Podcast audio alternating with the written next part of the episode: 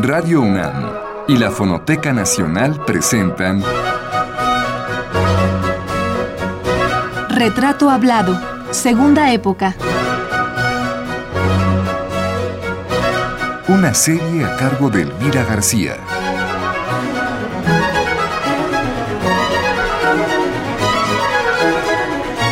Manuel Esperón, segunda parte.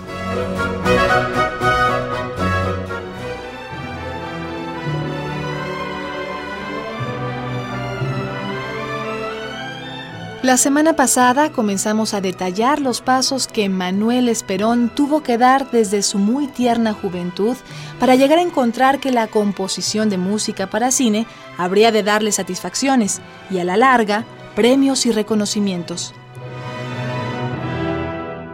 Antes de ello, decidió incursionar en el estudio de la ingeniería mecánica, carrera que abandonó a los tres meses de haberla iniciado. Finalmente, luego de un estire y afloje con su padre, quien no apoyaba del todo que su hijo fuese músico, la madre de Manuel, que tenía gran peso en el hogar, convenció al padre de que permitiera al joven elegir lo que su vocación le dictaba.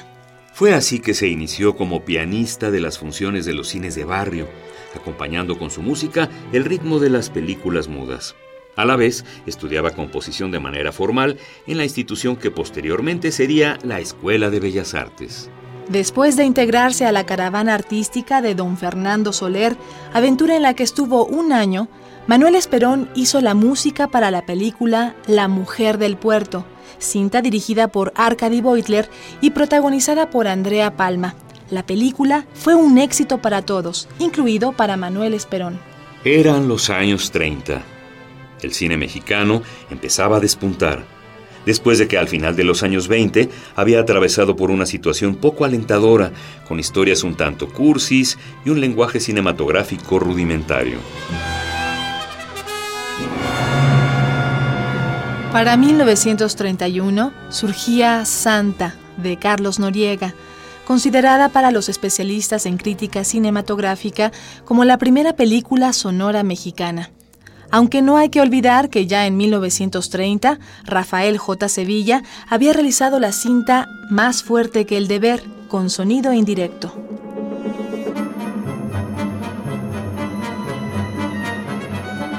La mujer del puerto del ruso chileno Arkady Beutler está inspirada en el cuento Natacha, escrito por León Tolstoy, y también en la novela Le Porte de Guy de Maupassant. La fotografía estuvo a cargo de Alex Phillips y las fotos fijas eran de un joven llamado Gabriel Figueroa. La música de toda la cinta la hizo el compositor Max Urbán, pero la letra de la canción Vendo Placer fue escrita por el poeta yucateco Ricardo López Méndez y musicalizada por un Manuel Esperón muy joven de apenas 22 años de edad. La calidad de la musicalización de esa sola pieza le haría ver a los directores del cine de esa época que el talento innato del joven Manuel Esperón había que aprovecharlo.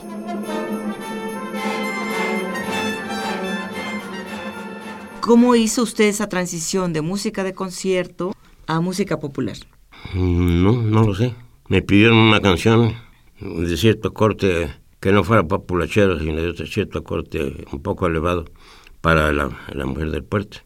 Y entonces hice la y le pasó al director de la película, le encantó la, melodía, digo que es una bellísima melodía. Ahí fue donde pegó la, canción, La mujer del puerto.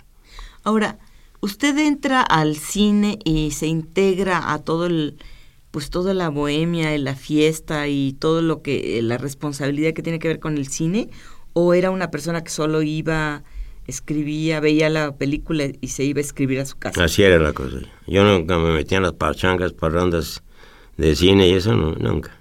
Además, yo era hijo de familia, era, tenía 21 años apenas, entonces estaba muy muchacho todavía todavía estaba usted viviendo en casa de sus papás. Así es.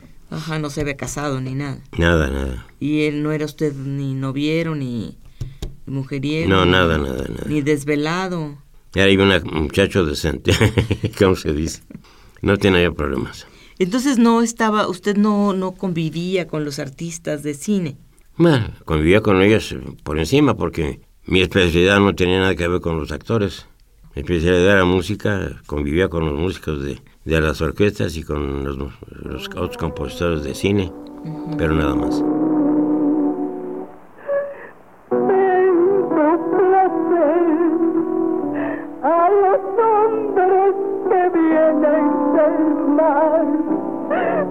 Y se marchan al amanecer para llueve amor. El joven Manuel Esperón había entrado al cine con el pie derecho. A partir de La Mujer del Puerto, otros directores se fijarían en su trabajo y lo llamarían para colaborar. Sin embargo, esto empezaría a suceder poco a poco, pues el joven Esperón todavía ocupaba gran parte de su tiempo en dar continuidad y finalizar sus estudios musicales de manera formal. Ello no le impedía estar atento a lo que ocurría en el cine mexicano. En esa época, los años 30, el cine mexicano apenas si empezaba a emerger de sus problemas, surgido sobre todo durante la transición del cine mudo al sonoro, asunto técnico que no le fue fácil resolver a los mexicanos. Aunado a esto, el cine de Hollywood introdujo sus películas, algunas de las cuales eran protagonizadas por artistas mexicanas radicadas en los Estados Unidos, como Dolores del Río y Lupe Vélez. Pero el drama para México, un drama no de ficción sino absolutamente real, era que en los años 30 nuestro país cargaba con un alto índice de analfabetismo, lo que provocó que el cine norteamericano ya subtitulado al español no tuviese el éxito que los norteamericanos esperaban.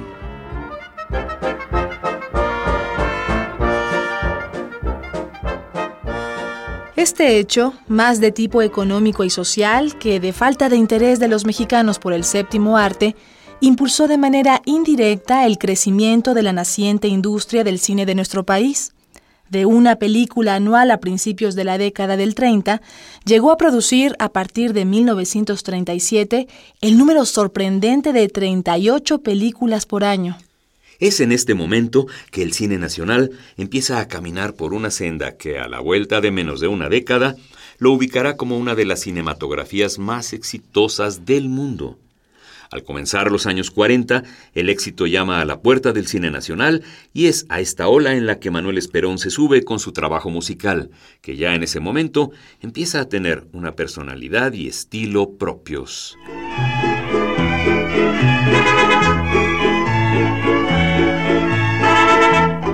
Claro, porque el compositor de música para cine trabaja siempre hasta, hasta que la película está terminada.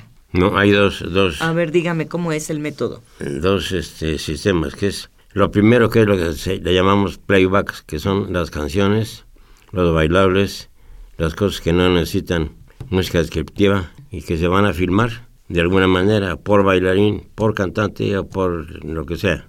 Va a ir filmado. Y la música de fondo se pone cuando la película ya se terminó de filmar, se editó, entonces entra el músico de. Es lo último que se hace en una película, la música de fondo. Entonces, su relación era más estrecha con el director, desde luego, y con el editor, me imagino, Sí, con los dos. que con los actores, desde luego, ¿no? Yo lo llevaba muy bien con todo el mundo, yo, yo los caía muy bien a todo el mundo. Ajá, y además usted muy jovencito, ¿no? Sí, muy muchacho, 21 años tenía entonces. Era así como el, el niño genio, pues, porque era usted muy joven, todos los demás eran mayores que usted, Sí, ¿no? sí, yo era el escuincle de la, de la familia. Claro. Bueno, entonces, ¿a quiénes usted admiró de esa etapa que le toca en el cine? ¿Qué amigos hizo ahí en, A los- en la familia Soler y de los muchachos, pues no, no, que yo me acuerdo amigas de amigos de muchachos y eso, no, no. Pues sí, nos, nos tratábamos y las, eh, con lo que yo era muy amigo era con los editores, con los técnicos de cine, los que editan la, la película, pegan y hacen todo y proyectan y, y, y arreglan en el proyector todo. Ese era muy amigo mío, los editores. Tenía una, una amiga muy simpática, muy buena editora que se llama Gloria Schweiman. Era la capitana de los editores, muy, muy hábil ella. Y bueno, con directores de esa época, ¿quiénes fueron sus más cercanos? Luego Fernando Soler dirigió. ¿Quién más fue? Ah, sí.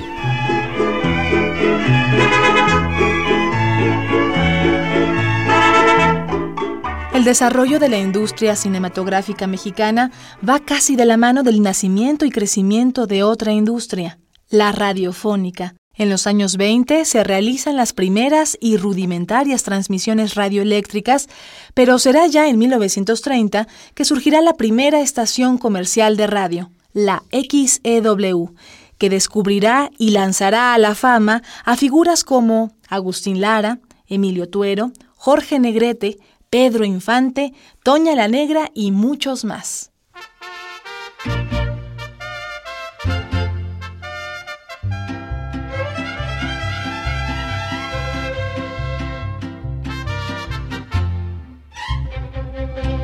Jalisco, Jalisco, Jalisco, tienes tu novia que es Guadalajara.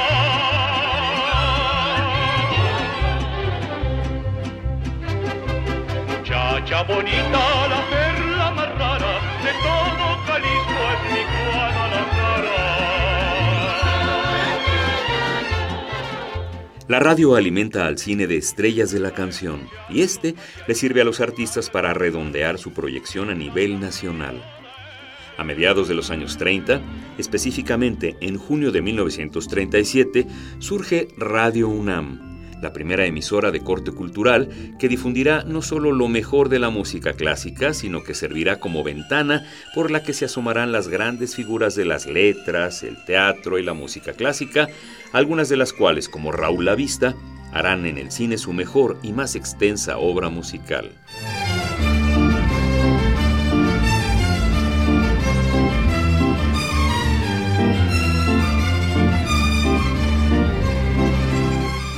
Sería interesante que usted nos contara cuál es el proceso de- para componer una obra, porque usted, por ejemplo, hace la música, pero otra persona hace la letra. Depende de la exigencia de la película. Si la película tiene una letra que es eminentemente argumental, tengo yo que pegarme a lo que el letrista hace, claro, corrigiendo cosas, pero yo sigo la línea del letrista con mi música.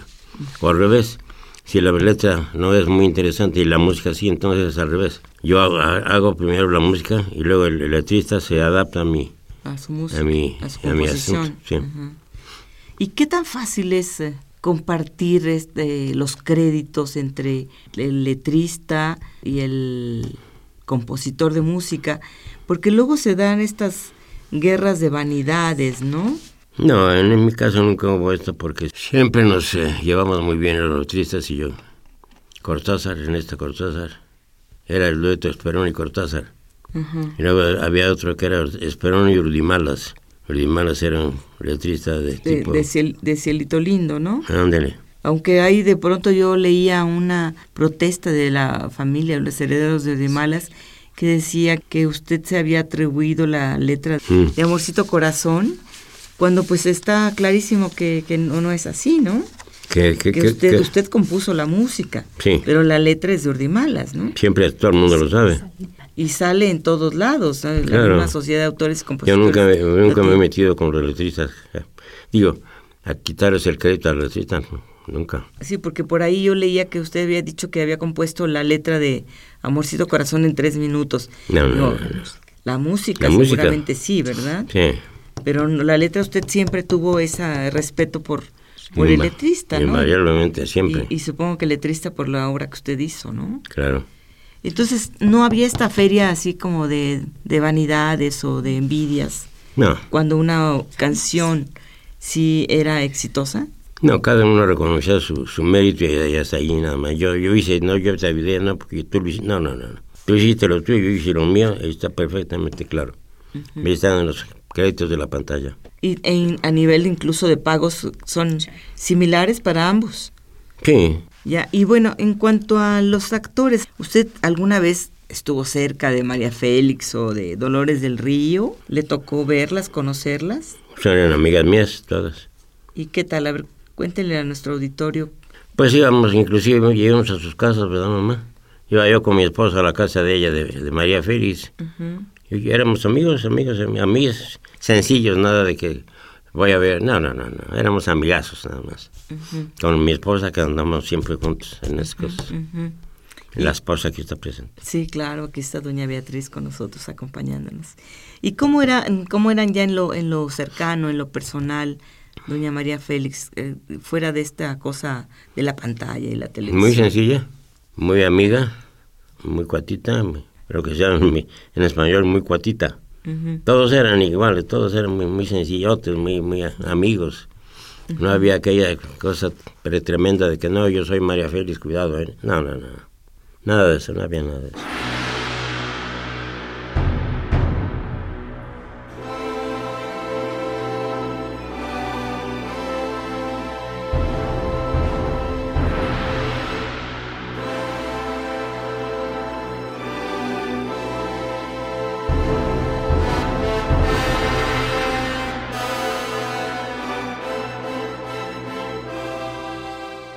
Cine de los años 40 explotaba temas que para el pueblo resultaban atractivos, por melodramáticos o por cercanos a la historia del país. La prostituta con Santa y la mujer del puerto. La historia de México a través de películas como Viva México, Juárez y Maximiliano, La Noche de los Mayas, El compadre Mendoza o Vámonos con Pancho Villa, estas dos últimas dirigidas por Fernando de Fuentes. Con Los de Abajo, que se estrena en 1940, se inicia la nueva etapa de la cinematografía mexicana, la del género ranchero, y aquel que también cuenta historias urbanas que ocurren en esa todavía provinciana Ciudad de México. A esta etapa habrá de integrarse de lleno nuestro personaje, Manuel Esperón. En los años 40 ocurre también el lanzamiento de personajes como Manuel Medel y Cantinflas, que van a alimentar al cine nacional con un humorismo de calidad y con actuaciones que han quedado ahí, como muestra del talento de los artistas que fueron Medel y Mario Moreno. ¿Sabes algo de gramática? Pues vamos a ver, señor. Vamos a conjugar los verbos. Juega, juega, señor. ¿Qué tiempo del verbo es yo amo? ¿Qué tiempo? Del verbo es yo amo. Momento, yo amo, como yo amo. palabra, palabra aguda, acabada en consonante, acentuada en lo que sea. Muy bien. Yo amo. Yo amo. Tiempo presente de que uno está presintiendo. Muy tiempo presente. Vaya. ¿Qué tiempo del verbo es yo amaré? Tiempo futuro, como uno que quiere. Ese, Se necesita ser muy analfabeta para no comprender. ¿Qué tiempo del verbo es yo amé? Yo amé, tiempo pasado, que pasó. Así es que hay pasado, presente y futuro. Y futuro, señor, pues sí es claro. ¿Y qué? Esa es la más fácil. ¿Qué tiempo del verbo es amar sin ser amado? A ver, momento. Amar sin ser amado. Ay, sí, ya es psicológico, ¿verdad? Amar sin ser amado. A ver, me doy. Amar sin ser amado, tiempo perdido. Ahí le va otra. Ahí le va otra. Para que veas lo que es la, nostalgia, ¿verdad? Fácil, ¿eh? Fácil. Por ejemplo, amarillo por fuera, carnoso por dentro y con un hueso más adentro. A ver, a ver, a ver, a ver, a ver, a ver, ¿cómo estuvo eso? A ver, a ver, a ver. Mire, amarillo por fuera. Amarillo por fuera. Carnosito por dentro y un huesito más adentro. Esa yo la tengo apuntada. A ver. Acá, aquí, ¿qué? Ciruela. ¿No es eso? ¿Qué sabe? Yo ni sé si por eso le preguntaba. También en ese tiempo empiezan a sonar los nombres del coahuilense Emilio el Indio Fernández, de Julio Bracho en películas como Historia de un gran amor y de un joven llamado Ismael Rodríguez, que había nacido el 19 de agosto de 1917, que hizo sus pininos como ayudante en la película Santa. Ismael Rodríguez, al lado de sus hermanos Roberto y Joselito, diseñaron un sistema para el cine sonoro en Los Ángeles, California. Después hizo tareas de ayudante de sonidista, escribió guiones, fue asistente de producción, asistente de dirección y finalmente dirigió su primera película, Qué lindo es Michoacán, que estrenó en 1942, en la cual participó Manuel Esperón como musicalizador. Es la época también del nacimiento de Pedro Infante, ese joven cuyo nombre completo era José Pedro Infante Cruz originario de Mazatlán, Sinaloa, y de primer oficio, carpintero. A la hora que pasamos frente al puesto de Doña Chonana, ¿no? ¿Se lo digo? Díceselo. Bueno, ahora en la mañana ya viste que fuimos con las canastas, ¿verdad? Veníamos del mercado de la Merced, y allí me... Mejor no se lo digo, mano. Ya estuvo suave. Ya me hicieron hacer una tarugada. Ahora me lo dicen. Bueno, díceselo, mano, díceselo. Bueno, fíjate, manito, que por ahí anda un vato echándole ojos a la Celia. Y eso no es lo peor, mano. Fíjate que trae un lincos a todo mecate, mano. Y ella le hizo jalón. A él no, pero a Linco sí le echó su ojito, mano. Sí, ellas son como el alma de Judas y por eso... ¡Ahí va, mano! ¡Ese es! ¡Ese es! ¡Ese! ¿Qué se le ofrecía? ¿Se le perdió algo? Ando buscando un carpintero. ¿Usted es? Yo soy Pepe el Toro. Yo soy el licenciado Montes. Me lo recomendaron como muy bueno para el trabajo de talla. Infante llegó a México a probar en la XCW, con esa voz que haría historia. De la radio pasó al cine. Su verdadero forjador fue Ismael Rodríguez, quien al lado de Manuel Esperón fue dándole forma a ese ídolo en que llegó a convertirse infante y al que hoy todavía muchos recordamos precisamente a través de las películas que realizó Ismael Rodríguez en Mancuerna con Manuel Esperón. Dicen que soy mujeriego, no lo puedo remediar. Por eso sufro y reniego, ¿pa' qué lo voy a negar? El matrimonio es tan bueno que consuela todo mal. Todo esto se lo pregunto en función a lo que pues hoy conocemos como el ídolo Pedro Infante, ¿no? Pedro Infante era talentoso, ya traía el talento o, es producto del, de, todos los que le ayudaron. No, ya traía su, su, su talento ya innato. Era una gente de pueblo, definitivamente, pero traía la estrella ya en la frente, ni, ni modo. ¿Usted se dio cuenta de eso? Claro que sí. Todo el mundo nos dimos cuenta. La prueba es que entró y entró pegando duro. Y bueno, también dependió mucho de, de, irlo afinando, porque hay quien dice que era como un poco salvaje, ¿no? Desde luego, no era una, una persona ni siquiera estudiada de, de escuela superior. no, no, no, era una, era una, una persona no muy ilustrada. ¿Y quién cree usted que es el que le da el empujón a Pedro Infante? ¿Es Ismael Rodríguez? Ismael Rodríguez, sí. Y en el caso de usted, lo apoya, lo ayuda porque le busca un estilo de canción. Naturalmente, claro que sí. Cuando uno encuentra una, un intérprete ideal, pues lo ayuda hasta, hasta la muerte. Ayudarlo siempre y darle buen material para que suba. Y con él, pues el material de uno, claro. ¿Usted le elegía las piezas a él? sí. ¿Usted decía, esta es para Pedro y no para fulana o fulano? Ah, era para Pedro siempre. Desde luego partía de la el verso sea argumental, o sea, tenga que ver con la historia de la película. Claro. A partir de eso viene a ser el formato de, de verso y después del formato de verso viene entra la música o entra la música primero y luego el formato de, de, verso lo tiene que hacer el letrista apegado a la, a la música ya, pero con los temas de la película.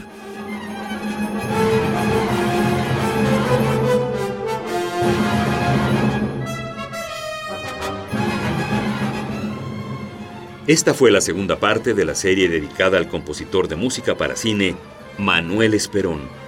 Lo invitamos a que nos acompañe el próximo lunes a esta misma hora en la tercera parte de esta historia. Hasta entonces.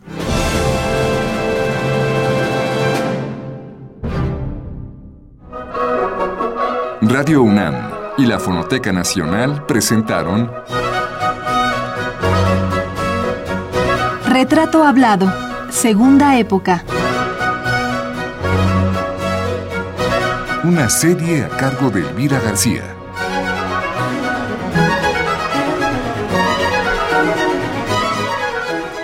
Participamos en este programa en la grabación José Manuel Luna, en el montaje Miguel Ángel Mendoza, en la producción Liliana Reyes e Isela Villela, en las voces María Sandoval y Juan Stack.